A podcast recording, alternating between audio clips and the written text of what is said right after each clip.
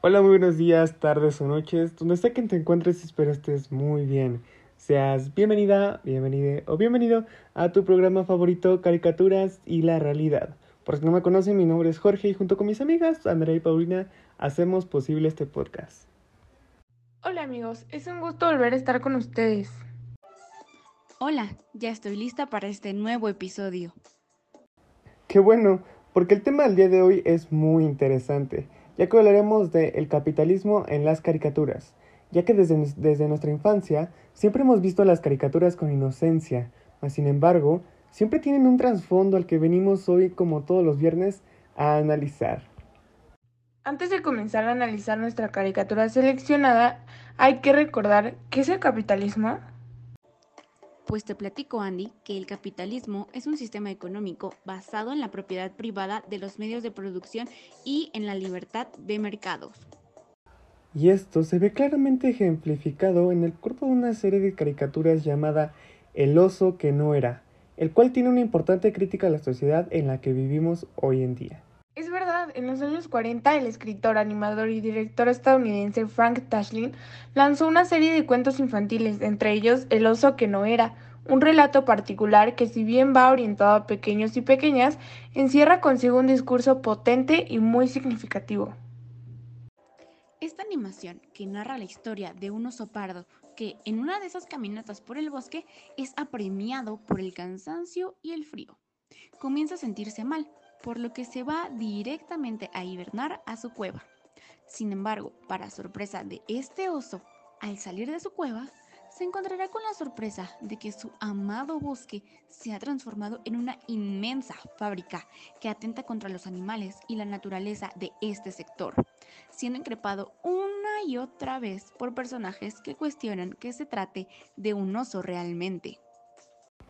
Primero será un capataz quien le dirá Tú no eres un oso, eres un hombre tonto que necesita una afeitada y lleva un abrigo.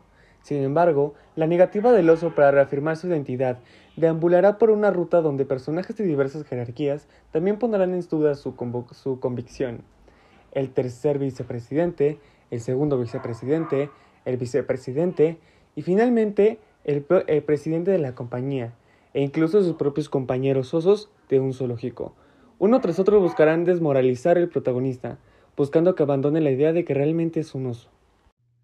Esta es una clara crítica sobre nuestra identidad en el capitalismo. Es una crítica a la identidad personal, pero no en cualquier circunstancia, sino a través de la devastación brutal del capitalismo, que sin ningún reparo arrasa con bosques, ríos y montañas, instalando fábricas que atentan contra la vida de sus especies y con el único objetivo de alimentar las ganancias de empresarios y gerentes.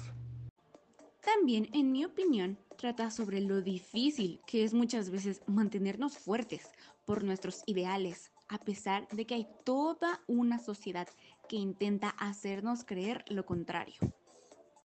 Pues podemos concluir que ese oso que no era realmente es y somos nosotros, haciendo valer nuestros derechos, principios y convicciones, aunque hay un sistema miserable que intenta hacernos renunciar a nuestros ideales y a nuestros sueños.